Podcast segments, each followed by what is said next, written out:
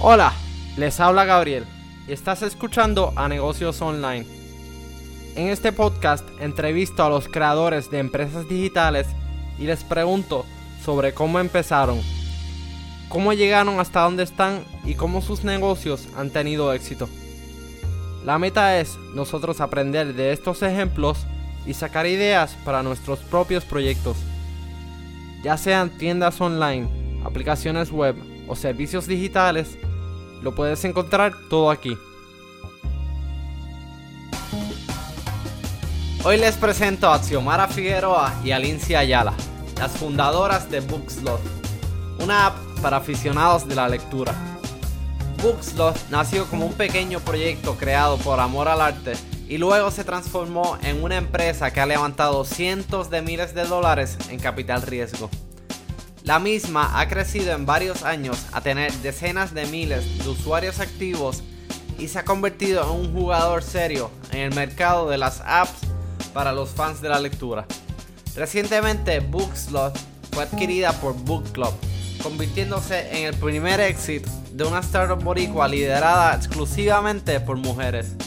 Quédense para que escuchen cómo Xiomara y Lindsay lograron el éxito.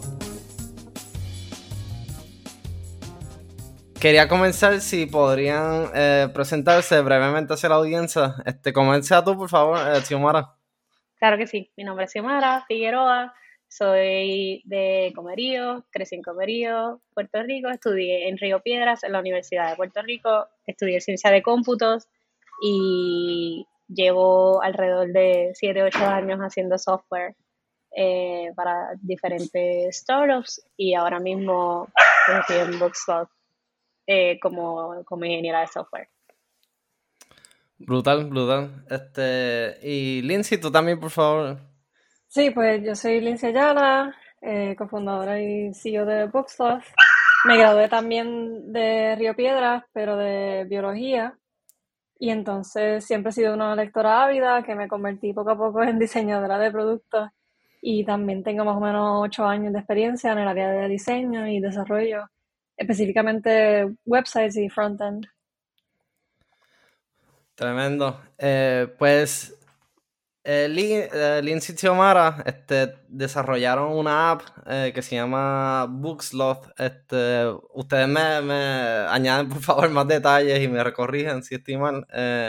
Bookslot es una aplicación que está disponible para web, este, Android, iOS y es te permite este, tú eh, grabar este, un récord de los libros que has leído, eh, que te aparecieron, y también pues es una comunidad para que conozcas este, otros lectores que tienen gustos similares y también puedas conocer este, nuevos libros eh, para disfrutar.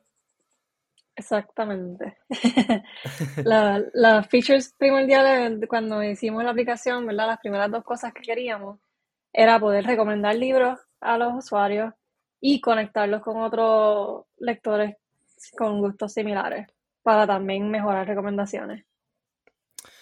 Entonces, eh, empezamos hace cuatro años casi, porque fue en abril 2018, lanzamos la aplicación y poco a poco fuimos recibiendo feedback y ahí empezó la historia.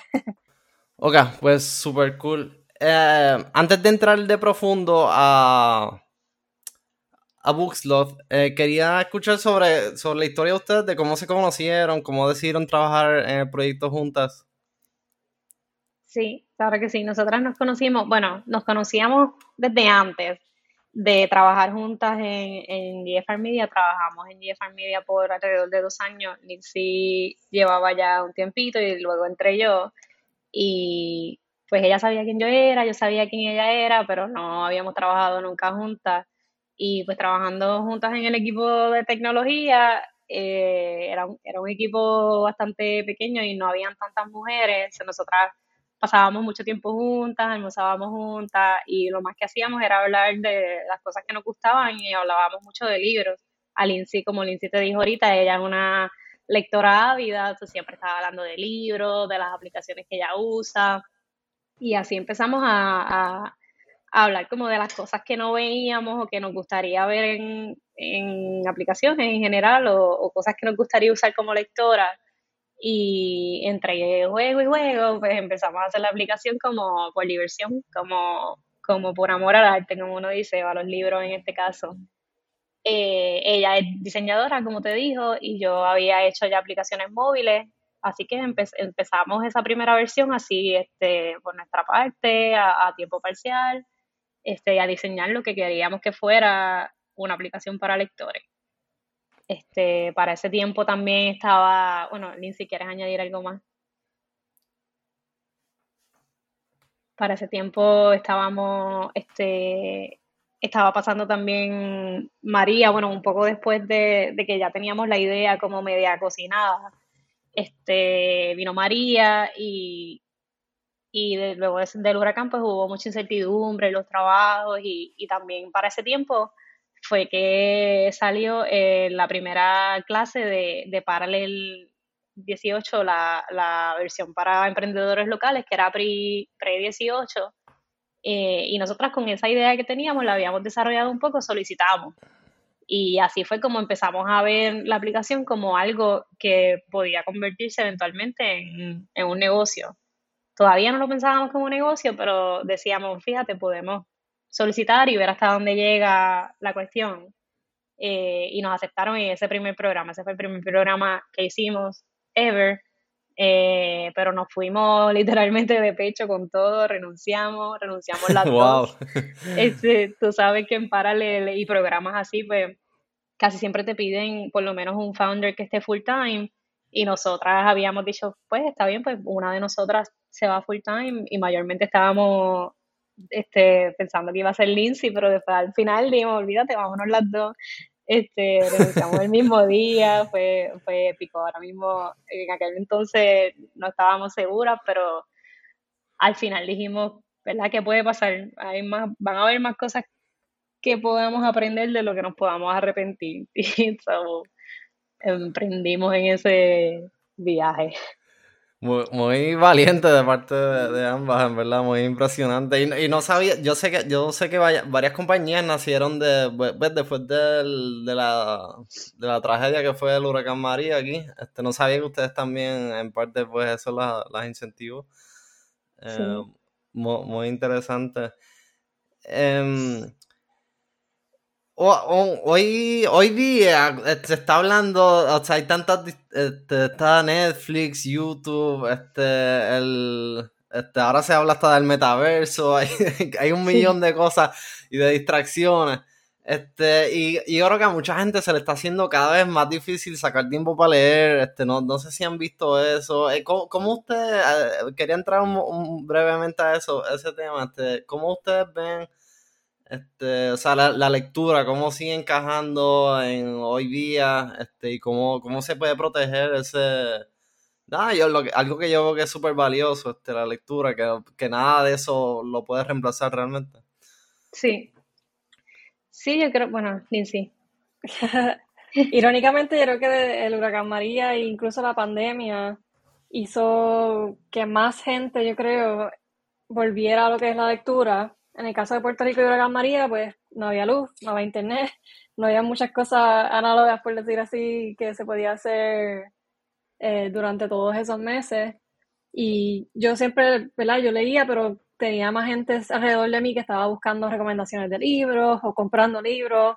En la pandemia, cuando la gente estaba encerrada en las casas, una de las cosas del mercado que disparó bastante sí fue el de la lectura. En este caso, específicamente audiobooks y eh, ebooks, pero audiobooks hizo un boom como que en último, los últimos dos años, porque en teoría es como un poquito más fácil, ¿verdad? Consumir un audiobook que libros.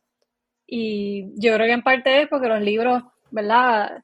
Te ayudan a despejar la mente, te ayudan a conectar y a ponerte en los, en los pies de otros, ¿verdad? Dependiendo de los tipos de historias que tú estás leyendo pues los libros son una manera de, conectar eh, mundialmente con otras personas, las películas también y otros medios también de consumir contenido, pero los libros sigue siendo algo como takes you back quizás a, childhood cuando tus papás te leían, quizás es un safety para algunas personas.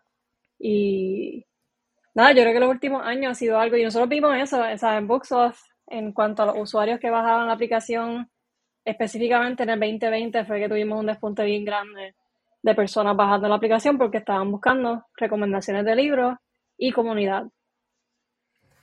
Yo creo también, este, para añadir a lo que Lince acaba de decir, que, y lo que Gabriel, como empezaste la pregunta de, de metaverso, Netflix, y como lo, lo que sí se ve que, que está in o tiene un auge versus la lectura, y algo que, que yo misma vi en, en este, es que, que la audiencia sí está, ¿verdad? Como que hay nichos bien grandes de lectores, pero como leer también es una actividad bien solitaria, que eso era algo que nosotras queríamos tratar también de innovar con lo de la comunidad y ver cómo, cómo leer no es que deje de ser algo que uno hace como una actividad solitaria, pero como uno la puede complementar con, con, con, con, comunidad y con social media, como interacciones más sociales, este, y ahí era que nosotros veíamos la oportunidad. Yo pienso que eso es también algo de la lectura, que como estaba diciendo Lindsay, también hay ciertas cosas de entretenimiento que son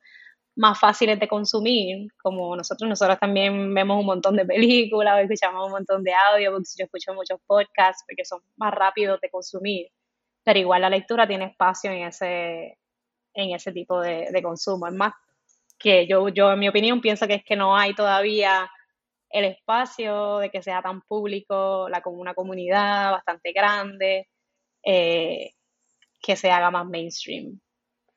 Y más en Puerto Rico, que no tenemos, en Puerto Rico no tenemos los recursos tampoco. En Estados Unidos este, es bien común que tú tengas una, una tarjeta de una librería y vayas y te lleves los libros y los entregues en una semana, dos, tres este, y así sigues leyendo un montón y tú ves gente en el subway leyendo y en las esquinas sentados leyendo porque tienen tal vez más acceso este versus nosotros que no, no el concepto más cercano a eso pues son tenemos unas librerías comunitarias que tú pagas una, una membresía y, y, tienes acceso a libros pero sigue siendo bastante no tanta no tanta accesibilidad por lo menos a físicos y, y lecturas en general yo, yo, yo concuerdo mucho con eso. Este, a, mí algo que me encantaba de la experiencia de la universidad era pues, estar con mucha gente que leyó el mismo libro y pues discutir el libro con esa gente.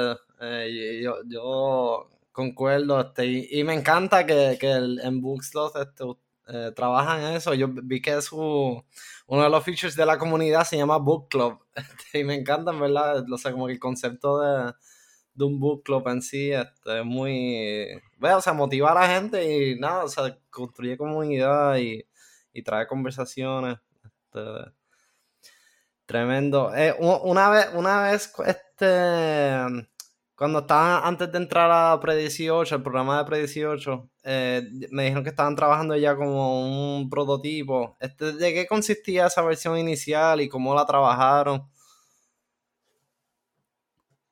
Nosotros, este, inicialmente, lo más sencillo que teníamos era, pues, antes de, antes de estar en la versión que tenemos ahora, que es bastante comunitaria, eh, nosotras habíamos pensado en, hacer un sistema de recomendar, en, en, recomendarte libros. Nosotros ya entendíamos el problema y entendíamos el producto que queríamos crear en, en lo que podíamos entender. Y nuestra primera solución fue, ah, pues vamos a ayudar a nuestros lectores a encontrar el próximo libro para leer. ¿Cómo los ayudamos a recomendarle libros? A que entren a Boxos y encuentren el próximo libro que quieran leer. Y empezamos a hacer eso bien manual. Empezamos a, nosotros hicimos un, formulario, eh, un form, y te preguntábamos cuáles son tus, qué libros leíste, qué tres libros fueron los últimos que leíste, cuáles fueron los que te gustaron, qué géneros te gustan o qué autores y como con dos o tres preguntas que le hicimos entre Lindsay y yo, eh, acá en el super manual veíamos la respuesta, Lindsay cogía uno, yo cogía uno y era, ok, vamos a literalmente curar recomendaciones para esta persona. Hicimos eso como con 10 o 15 personas este, para entender básicamente cómo la gente estaba buscando qué libro leer después. Y, y así fuimos un poco entendiendo que la gente eh, le gusta Em, yo, yo creo que encontramos dos cosas. Primero, que la gente busca libros bien específicos de si se leyeron ya uno de sci-fi, por ejemplo, y uno de fantasía, ya el tercero tú ves que, cada vez sigue siendo más específico. Ah, no, ahora quiero uno de fantasía que también tenga un poco de ficción y sci y como que cada vez se va más específico en, el libro que quieren leer. Y la segunda cosa eh, que también yo pienso que entendimos fue el, el trust de las recomendaciones. Había mucha gente que, ah, yo, yo le pregunto a, fulano pues, o fulana porque lee como yo, o yo sigo la lista de Bill Gates porque ese perfil de persona, pues yo quiero aspirar a algo parecido, o quiero leer lo que esa persona lee. Este, y poco a poco fuimos pensando en esa primera versión, queríamos tratar de llenar esos vacíos con tecnología.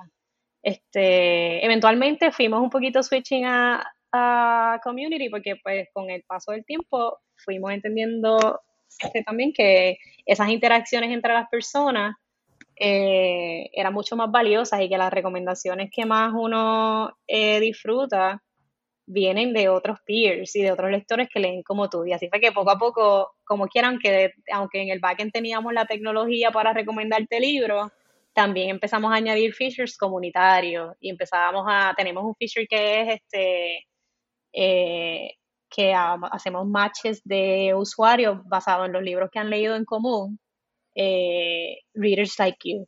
Y entonces te conectamos con gente que ha leído los mismos libros que tú. Y ahí empezamos un poco a construir eso, a una comunidad con la que tú puedas eh, recomendarle libros y que te recomienden a ti y que al final del día te gusten, porque eso es lo que uno quiere evitar, ¿verdad? El tener que buscar libros este, pasar por el proceso largo de estar en el search, este, mandarlo a buscar. En Puerto Rico, como dijimos, si no lo encuentras en ninguna de las librerías, mandarlo a buscar online, en lo que llega. Leértelo también consume más tiempo y esfuerzo para que al final no te guste, es como que un bad trip. Definitivo. Pero para contestar tu pregunta, pues la versión era así. Al principio era, este, queríamos poder decirte qué libro ibas a leer después. Me, me, me, encanta que hayan pasado por este proceso manual, este, creo que hicieron muy bien y pues rompe con muchas de las, pues, de los instintos que tienen muchos programadores cuando dicen ah, voy a hacer un app y es que se vuelven a construir mil cosas y no tienen nada para mostrar, pero ya ustedes están proveyendo valor de inmediato, este, aunque fuese manual, este, proveían valor súper rápido. Eh, brutal. Y eso es bien, eh, eso es bien, ay, disculpa. No, no, adelante, adelante.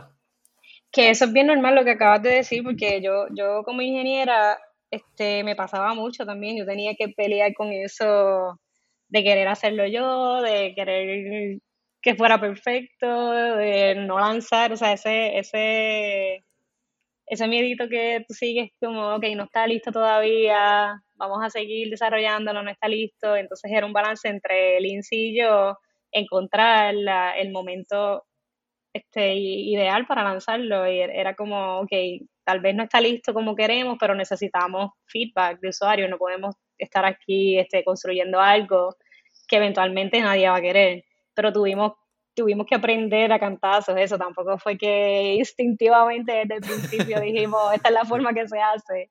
Al principio pasamos mucho, mucho struggle con eso, con que nos tardábamos en lanzar algo, este, pero poco a poco y con los programas y con los mentores, pues cada vez fuimos shaping eso y cada vez nos movíamos más rápido, pero yo te diría que el primer año, año y medio, era una pelea interna de no estamos ready, no estamos ready.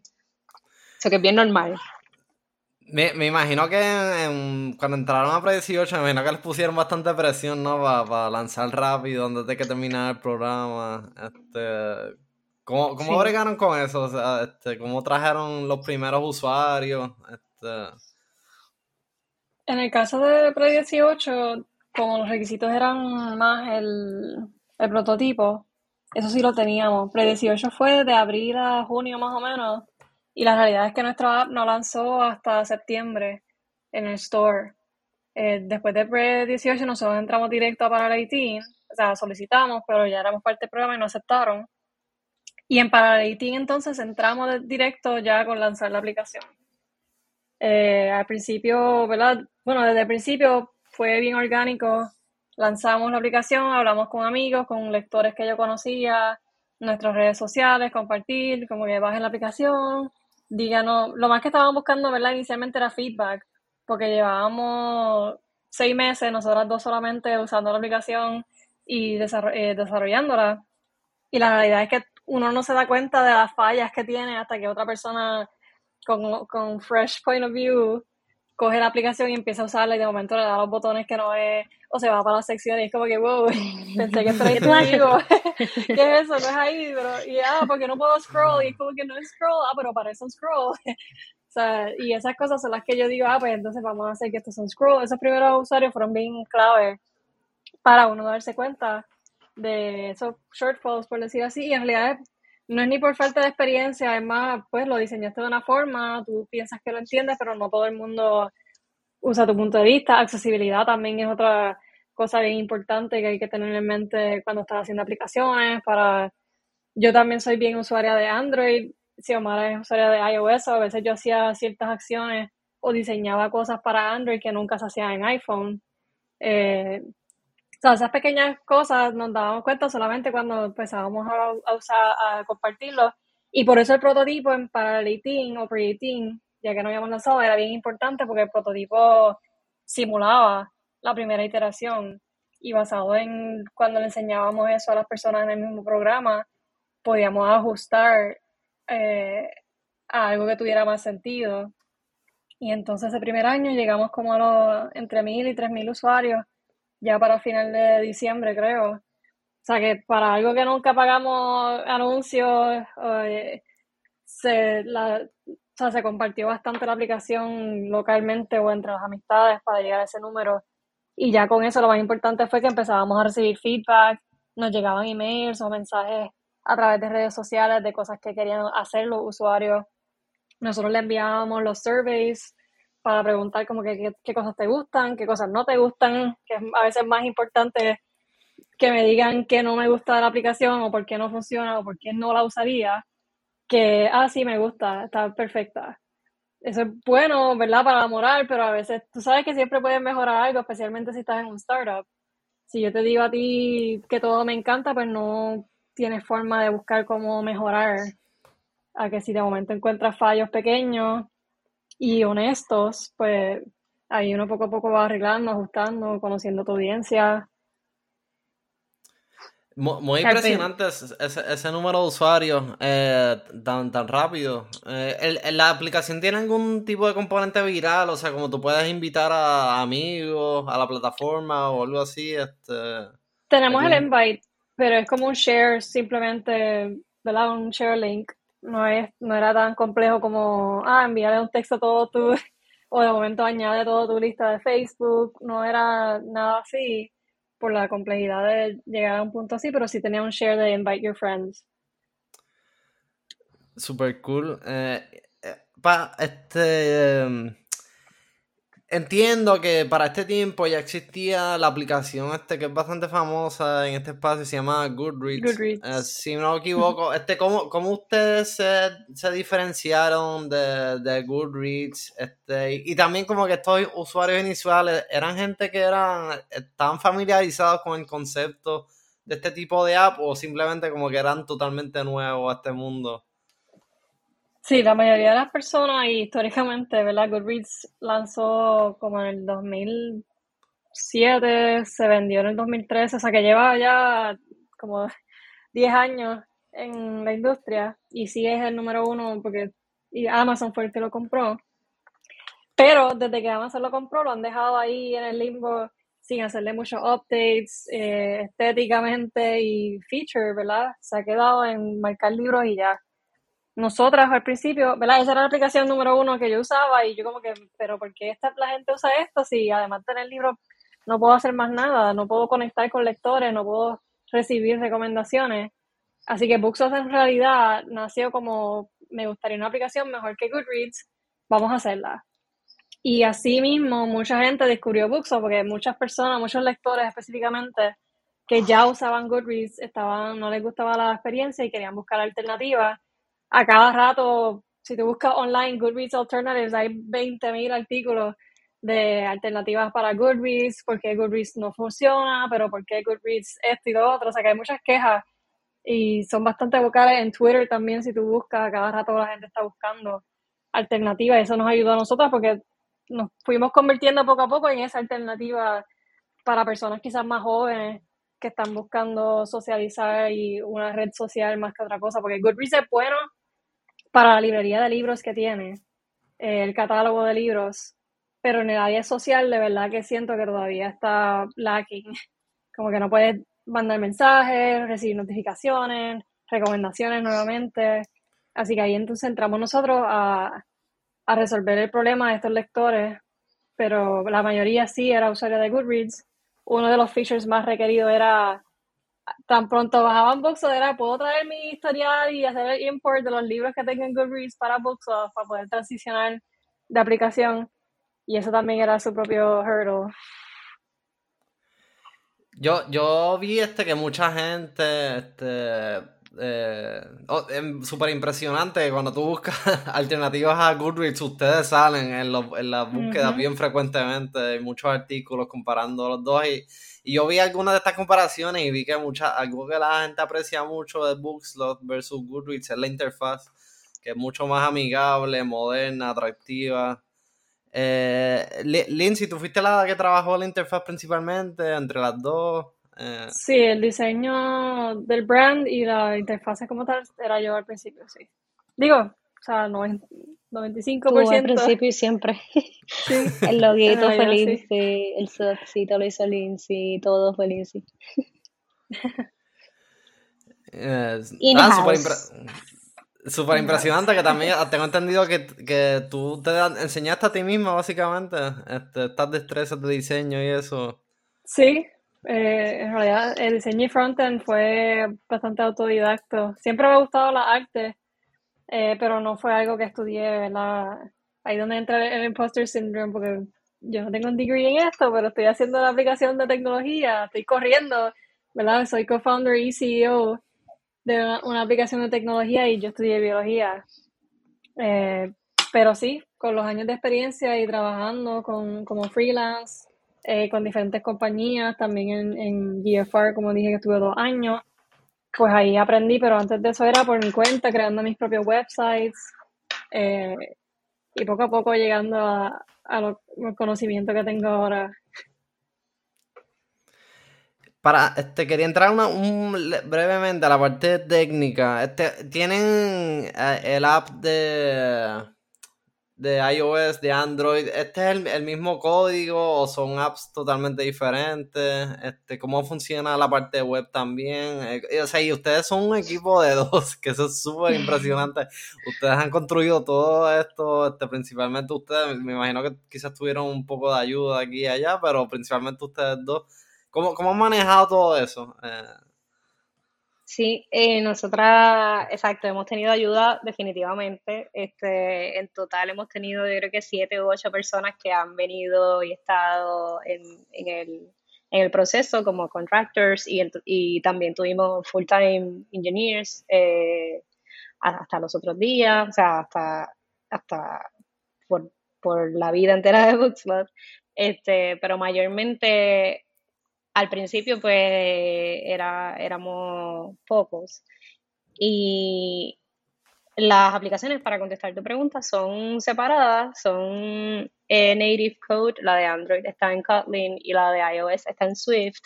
Este es un debate eh, que nosotras también siempre tuvimos ese feedback de, pero ¿por qué están haciendo native y no usan React Native y no, y no comparten el mismo código?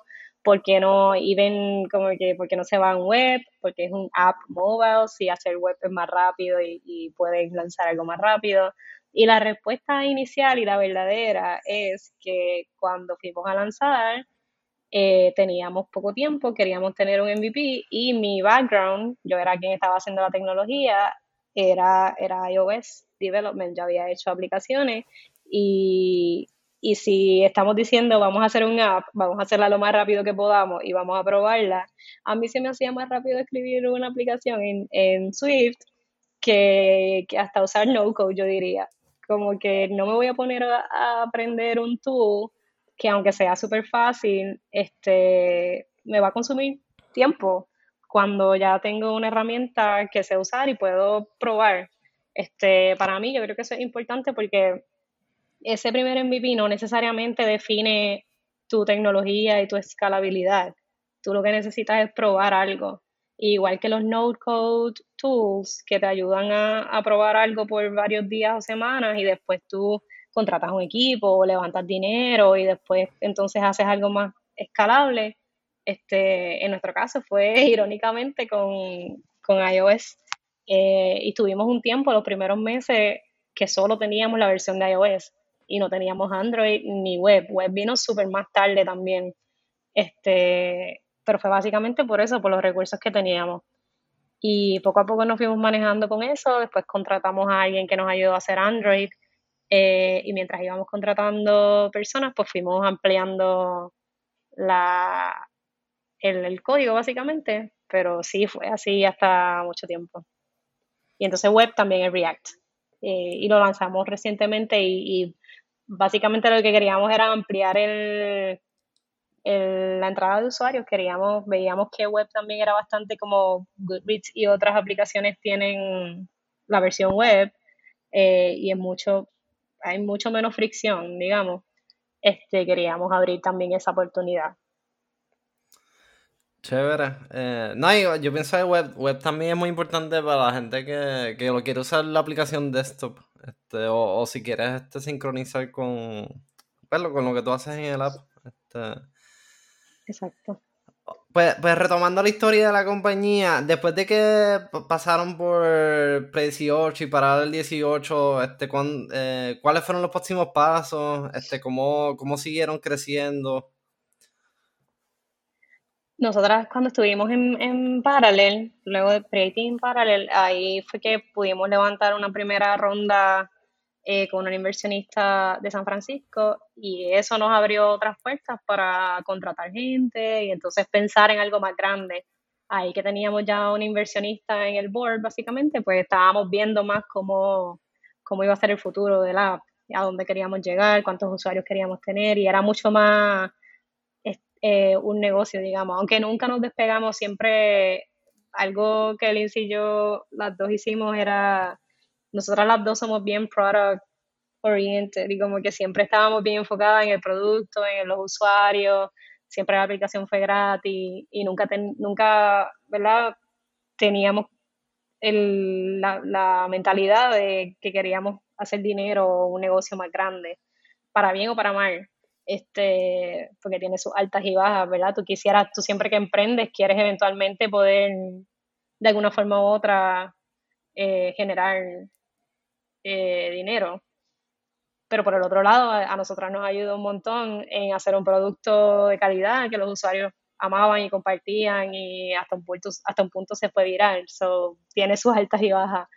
Este, pero una vez tuvimos esa, esa inversión, de, ahí en adelante, pues eh, seguimos creciendo eh, hasta el punto en que tuvimos eh, los 55 mil usuarios que, tenemos hoy en día. Fue más eso mismo, que estábamos 100% enfocados en el producto. La inversionista también estaba de acuerdo con eso, ya pensaba que eso era lo que necesitábamos hacer. para encontrar el product market fit que, que era en el, en, el, en el stage que estábamos, era conseguir un producto que ese era el que realmente queríamos escalar y monetizar. Eh, y estuvimos ahí hasta, hasta los otros días, básicamente. Qué, qué bueno que encontraron una, una inversionista que estaba alineada con su visión. ¿Cómo, consiguieron este al inversionista? ¿Fue a través de, de Parar el 18? ¿Y, cómo fue esa conversación este, sí, para lograr ese trato? Sí, Sí, fue a través de Parar el 18, fue interesante, fue que a nosotros nos tocaba hacer un demo day y como parte de ese proceso ellos invitan inversionistas a, a ver las, compañías y a ella y a su compañero, eran dos en, en la firma, les interesó Bookstop y hablar con nosotras. Y cuando vinieron a Puerto Rico en persona hablaron, hablaron con nosotras. Y entonces Lindsay después siguió las conversaciones. Eh, es, es una relación que uno va construyendo poco a poco. Nos tomó varios meses hablando con ellos, explicándole cuál era nuestra meta, enseñándole los números. Este, Lindsay puede dar mucho más detalles sobre ese proceso. Eh, porque, ¿verdad? De nuevo, como tú dijiste, éramos solamente dos o a, veces éramos uno más que otro, pero siempre fuimos un equipo pequeño, así que nos teníamos que balancear bastante y, muchas veces cuando llegaban estas oportunidades, pues era más Lindsay allá en, el, en, la primera línea de defensa y yo acá encerrada eh, haciendo el producto. Y eso funcionaba porque el dividirse las tareas eh, y enfocarse cada una en lo que en lo que le toca y en lo que pueden hacer, eh, ayuda a que haya progreso. Este, pero fue un proceso, este, yo diría que nosotras fuimos bien afortunadas porque el conocerla a ella y su perfil, ella entendió nuestro negocio, le vio el potencial, ella también está enfocada, su tesis como inversionista es enfocarse en founders que no son obvios. Y por eso ella estaba viniendo a Puerto Rico, porque ella dijo, bueno, aquí no hay gente de Stanford o blanquito, hombre, eh, su hipótesis era, yo voy a invertir en personas que la gente no piensa que son founders, pero tienen ese grit y esa, esa, esa, esa pasión por crear productos. Eh, y ella vio eso en nosotras y también este, una de las cosas en las que ella invierte es en, comunidades verticales.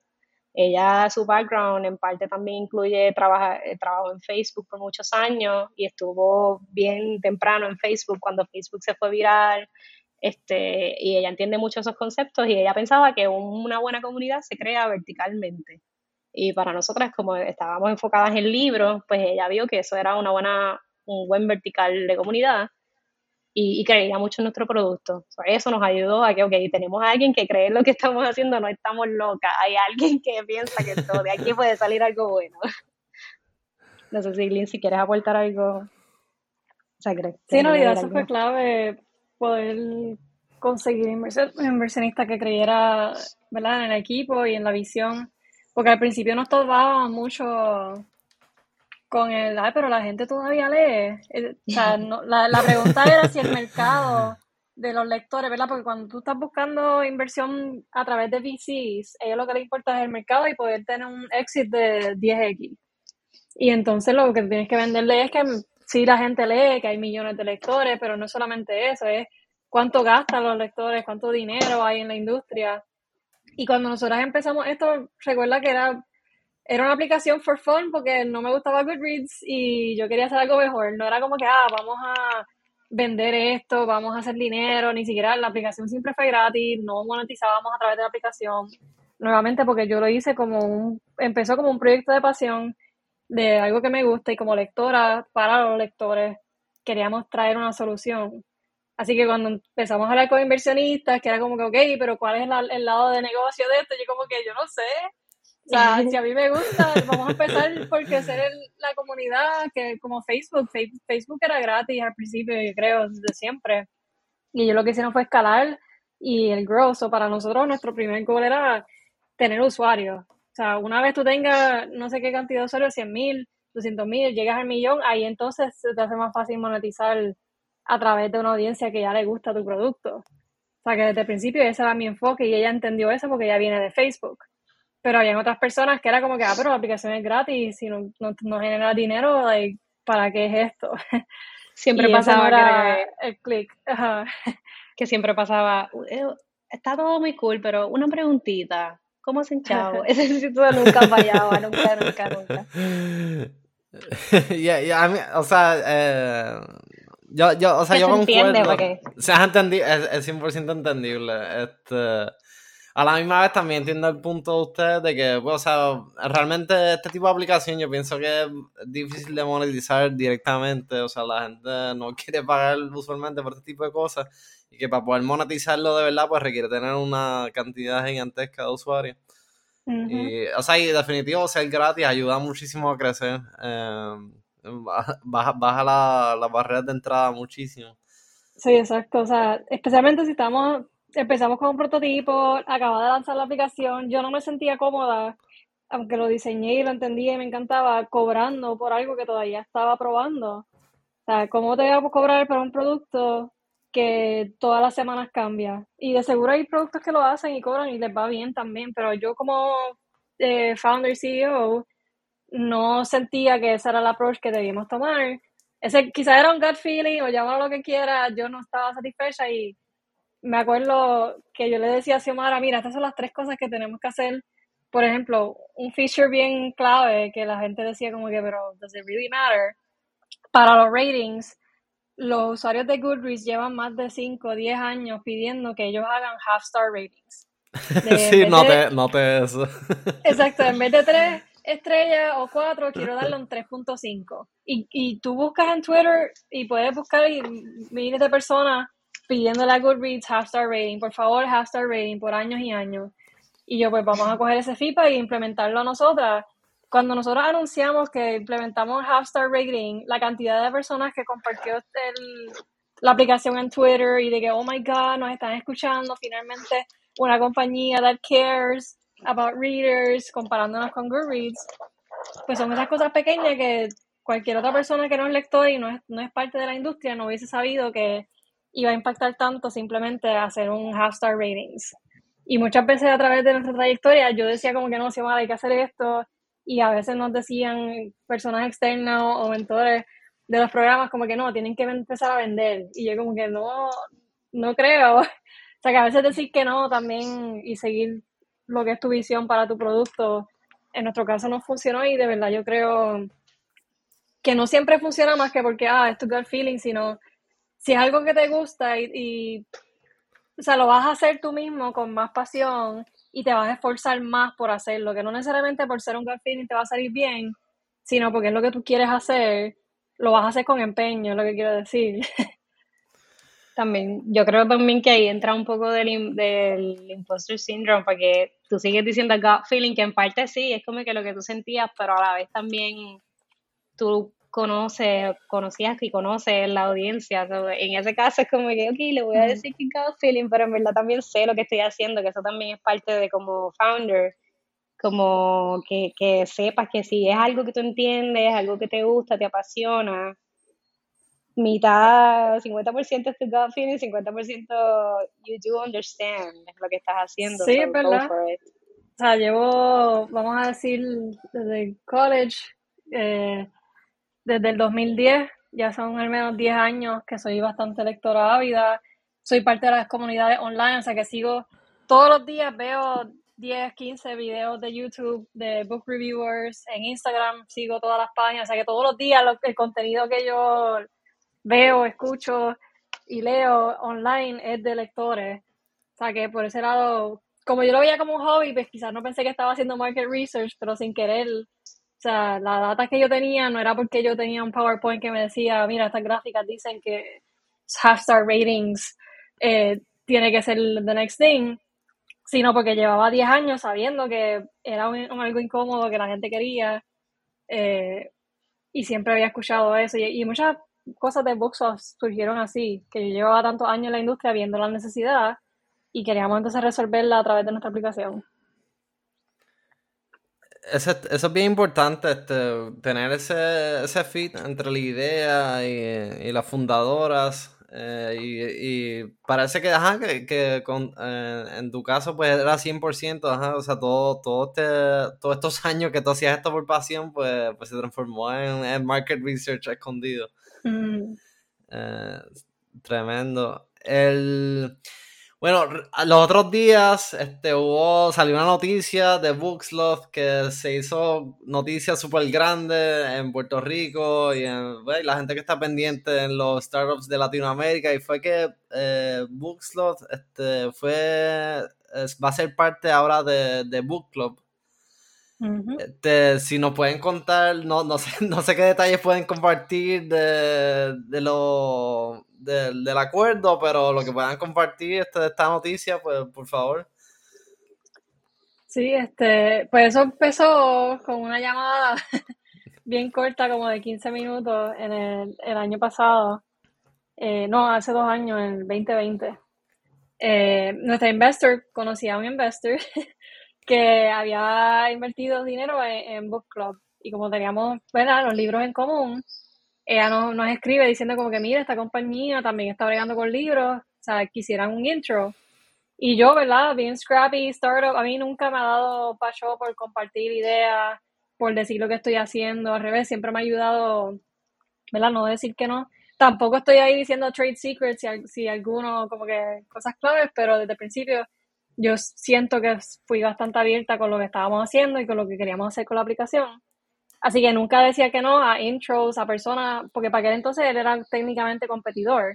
Es otra persona que está entrando en el mundo de los lectores que se han dado cuenta que hay necesidad.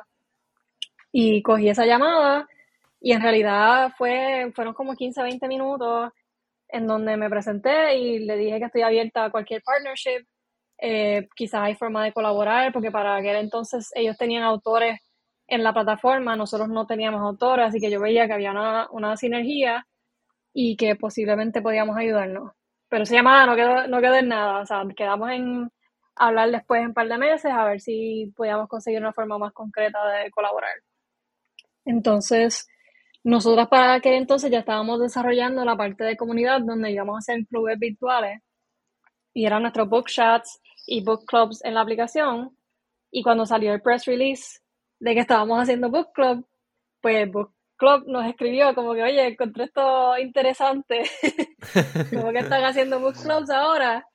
Y de ahí entonces la conversación cambió un poco, como que mira, yo creo que más que un partnership, ellos también habían levantado dinero, tenían mucho más recursos que nosotras, ya llevaban como para que entonces 30, 40 empleados, nosotros seguíamos siendo tres full time, eh, cuatro en el tiempo donde tuvimos más personas full time. Y ahí hizo el acercamiento como que, ¿qué tal si en vez de un partnership hacemos realidad como un acquisition y se unen oficialmente? No solamente, ¿verdad? Cada mes o algo así.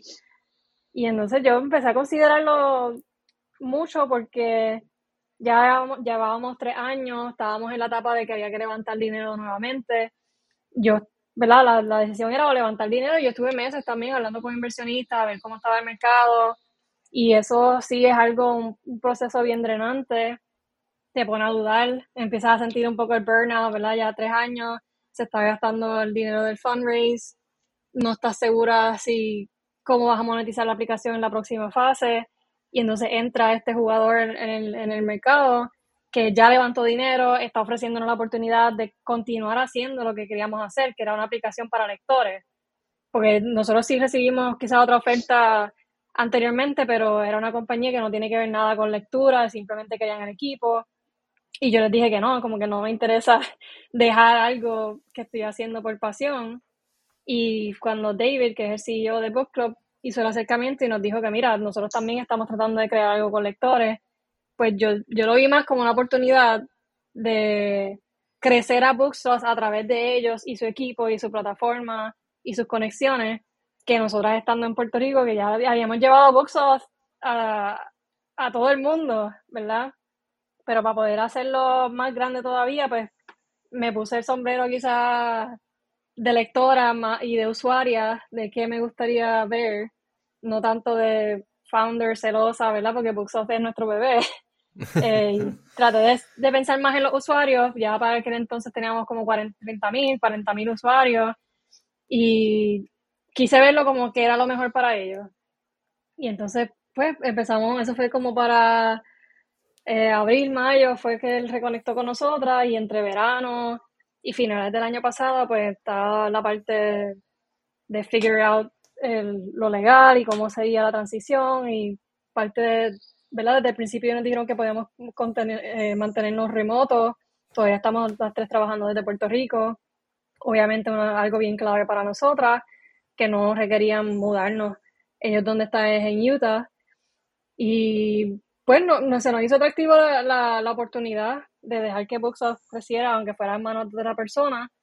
Eh, vi que ellos tienen la visión, again, o sea, fue por ese clic. Si no hubiese pensado que él es capaz, o la compañía de ellos era capaz de crear un producto bueno para lectores con nuestra misma misión y visión, el enfoque de ellos sí es un poco más educativo, en sentido de que, eh, empezaron como tipo masterclass con autores para lectores y el enfoque es más libros non-fiction por ahora, un poco business, en donde tú puedes aprender algo. Y Boxo siempre fue para jóvenes adultos, fantasía, sci-fi. O sea que los géneros son un poco diferentes, pero la realidad es que quieren expandir a, eh, a todos los géneros. Y vimos que funcionó. Eh, tuvimos un par de, par de meses y semanas para pensarlo y nos fuimos por poder unirnos a su equipo mejor que levantar dinero y entonces volver eh, a, no quiero decir struggle porque en realidad siempre me disfruté el, proceso, pero volver a, comenzar la nueva etapa de Boxoff y ahora tratar de monetizar todo, pues es diferente. Yo en realidad soy diseñadora y lectora, no necesariamente me considero como que, que quiero correr un negocio, yo lo que quería era crear productos y Busco me daba la oportunidad de hacer eso. Suena, suena como que tienen una sinergia tremenda entre las dos compañías y, y felicidades, en verdad. Yo, yo, no, muy pocas historias así en Puerto Rico, menos aún este, de un equipo de fundadoras, este, todas mujeres. Eh, de verdad que súper contento eh, con, ustedes este, y, su historia. Este, el, entonces, eh, este, va a seguir existiendo como un app independiente, este, o se va a fusionar con, el app que ellos tienen ya, este, ¿cómo, cómo va a ser esa parte? Si se, si se puede compartir. Sí, hasta el momento Boxup va a seguir existiendo. Eh, ahora estamos en el veremos, ¿verdad? Porque las aplicaciones no es que tú puedes plugin y ya son se, se fusionan.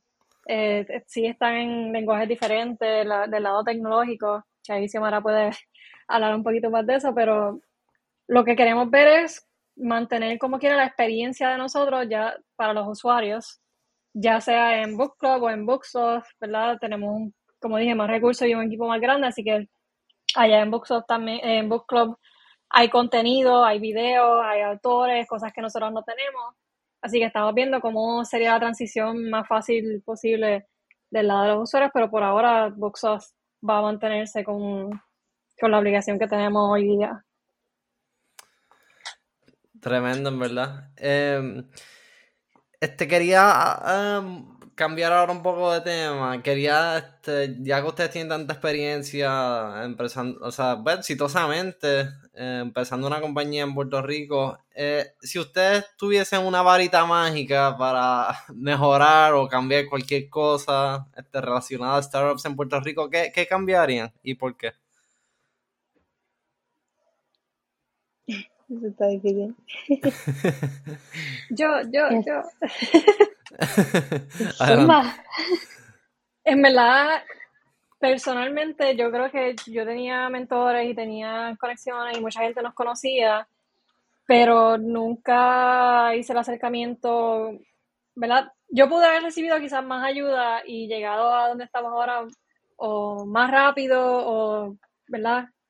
No cogiendo tantos cantazos pero al ser una persona introvertida, pues no, no, I wouldn't put myself out there tanto como debía hacerlo. Mantener conexiones es un poquito importante porque al principio, ¿verdad? Estábamos en los programas, pero después de ahí era todo nosotras solas tratando de conseguir eh, mentores, ayuda y entrar en programas. Eh, así que si yo pudiera cambiar algo, era, era más como ahora mismo tener el Slack channel abierto y poder compartir con la industria no era algo que yo hacía desde el principio con personas del, ecosistema como tal. O sea que yo diría un poquito más, no es tanto conseguir conexiones, pero sí, o sea, llamar a, las personas que tú tengas en tu, en tu teléfono, pedir ayuda cuando tengas que hacerlo y entonces del lado de, la, de las personas que yo esté llamando, pues esperaría no quiero decir que siempre estén dispuestos, pero yo, por ejemplo, ahora que tengo como que trabajo, diría que estoy dispuesta a contestar preguntas como mejor yo pueda. Pero es más eso, poder tener el support system. No siempre sentía que tenía ese support system. Fuera de Xiomara, mi esposo y el equipo, éramos nosotras, bueno, on the good times y los bad times, ¿verdad? Eh, no puedo negar que hubo momentos que era como que, oh my god, de momento me llegaron 100, 200 emails en un weekend, no sé cómo bregar en customer support, eh, porque fuimos de un día, o sea, cuando nos fuimos viral en Twitter, fuimos como de 3.000 usuarios a 20.000 en, en dos días, en, en un weekend. Y ahí sí llamamos a varias personas para que nos ayudaran con lo de los servidores, porque callados, si Omar se volvió loca ahí. y yo en el Twitter contestando mensajes cada cinco segundos. O sea que tuvimos un momento como que bien stressful y creo que hubiese sido un poco más, no quiero decir fácil, pero más llevadero el, el, el proceso si yo hubiese leveraged un poquito más las conexiones y los números que tengo. No sé si Xiomara quiera decir algo de su punto de vista. Sí, no, yo estoy súper de acuerdo con, con eso también, con, con aprovechar el network que teníamos. Yo sé que teníamos mucha gente rooting for us y, nosotras pues con el mismo day to day estábamos bien enfocadas en el producto y tanto lo bueno como lo malo siempre era entre nosotras porque teníamos las gringolas puestas básicamente y nos pasaba algo bueno y ah cool ok vamos sigue que tenemos que que tenemos que meterle y nunca nunca nunca hacíamos las suficientes pausas yo diría como para ok o celebrar o procesar y pedir ayuda, este, que, que lado, del lado de nosotras, pues eso lo podíamos haber hecho mejor. Yo entendí, yo creo que entendí la pregunta también un poco del lado del ecosistema. Si, si en el ecosistema pudiéramos cambiar algo con una varita, este, y yo diría que yo he visto el, ecosistema de nosotros no, no es tan, no lleva tantos años, ¿verdad? Eh, no lleva de 10 años, maybe 10 años ahora este, yo entré al ecosistema desde que era estudiante. Yo estudiaba ciencia de cómputos y con una organización que tenía para mujeres en tecnología, eh, con, con, otras, con otras estudiantes y estudiantes de cómputo, se llamaba Include Girls. Eh, yo poco a poco fui entrando en el, en el ecosistema, o sea que el ecosistema me ha visto desde estudiante y después desde voluntaria. En paralelo estuve como fellow después ayudando a startups y entonces eventualmente entro con nuestro startup, este, que para mí es un círculo este, que como que he ido creciendo en él y yo siento que lo hemos hecho bastante bien. Eh, sí, yo sé que hay ciertas cosas que siempre se pueden mejorar, pero para el tiempo que llevamos, con los programas que han ido saliendo desde Paralele, ahora Bravo y Colmena 66, y todos los recursos que poco a poco van creciendo, este, lo hemos ido haciendo bastante bien. Eh, yo creo que, necesitamos pues ser eso mismo, ser más abiertos a mentoría, eh, ayudarnos los unos a los otros y, al final del día pues la parte de, inversión pues es la que está bastante crudita todavía, ¿verdad? Que nosotras, nosotros yo creo que ya a nivel de ecosistema tenemos bastante para arrancar un negocio, bastantes programas que te pueden ayudar a incubar una idea y a lanzarla, a probarla este, bastantes mentores eh, de aquí y de afuera que nos están ayudando. Cuando llegamos a un punto en el de nosotras, por ejemplo, que necesitábamos levantar una segunda vez, que necesitábamos monetizar una aplicación en un mercado que tal vez no, no somos tan expertos aquí en Puerto Rico, ahí es donde veíamos la necesidad de seguir creciendo, eh, de tener más, de tener personas, de tener inversionistas o personas invirtiendo en ideas como la de nosotras. Ahí yo creo que podemos seguir creciendo, pero, pero creo que vamos muy bien que, como comunidad.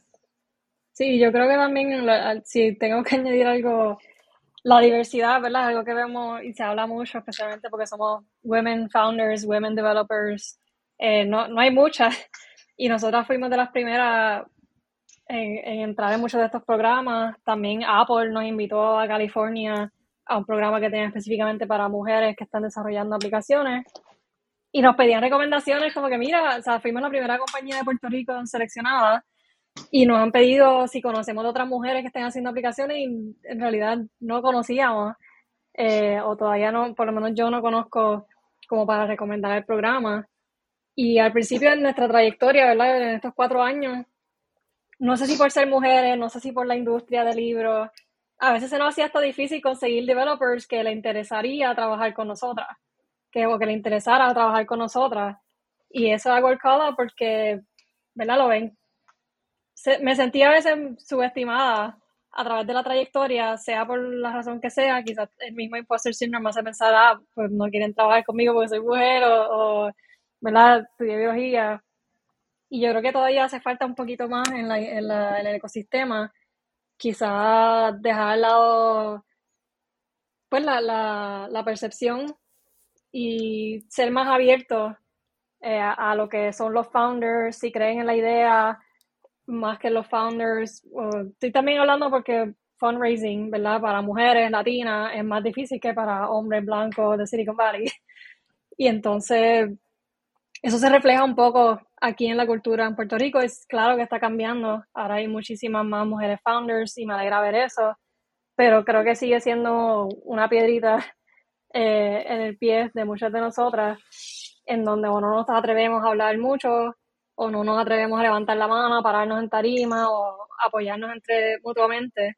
Así que creo que si estás en una posición en donde puedes ofrecer la ayuda o se, hace falta todavía hablar del tema y ser consciente de estos cambios y de donde estamos nosotros como isla, porque la realidad es que Puerto Rico es pequeño y todo el mundo se conoce. Siempre hay alguien que conoce a alguien. Eh, nosotros tuvimos que conseguir muchos intros ¿verdad? por nuestra cuenta, a, emails, eh, social media, a mano fría pero creo que si estás en una posición donde puedes ayudar, aunque sea conectar a alguien o, donar cinco minutos en una llamada, a veces ayuda. Eh, y no siempre es hacer favores, a veces simplemente necesito a alguien que me escuche, que me diga, estás bien, estás mal. Eh, ser un founder no es fácil. Y, again, volvemos al support network. Y nada, yo creo que eso vale la pena tener la conversación. Bueno, este, Lindsay Xiomara, mil, mil gracias este, por compartir su historia, compartir sus pensamientos. Eh, ¿Hay algo que no, no les haya preguntado, que quieran discutir este, antes de, cerrar? O... Yo creo que cubrimos bastante. Eh, pues nada, eh, como lo último, este, si quieren compartir, si para los que nos estén escuchando y quieren conocer más sobre ustedes, si quieren compartir este, sus redes sociales este, o, su página o lo que quieran compartir. Sí, las páginas son las de Booksloft App y booksloft.com. Son las que estamos usando ahora a través de las compañías. Si la tenga otra. Este, donde sea. Pues yo, nada, yo voy a incluir esta información en las notas del episodio. Y nuevamente, mil gracias y les felicito por su éxito y su perseverancia. De que muy, o sea, como que mucha gente se hubiese rajado y ustedes llegaron hasta el final y lograron este éxito tremendo, en verdad. Gracias, gracias a ti por el tiempo. Bueno, muchísimas gracias por escucharnos. Si quieres aprender más sobre negocios online y participar de nuestra comunidad, visítanos en negociosonline.fm. Si te gustó la entrevista, te agradezco si se la puedes recomendar a algún amigo o amiga. En esta era de los bots y las reseñas falsas, una recomendación personal puede hacer toda la diferencia del mundo. Este podcast es orgullosamente publicado con Caproni Caproni es una plataforma para publicar podcasts que yo mismo desarrollé. Si quieres comenzar tu propio podcast, visita ahora mismo a caproni.fm. Yo personalmente te puedo dar una mano. Te agradezco por escuchar hasta el final y hasta la próxima.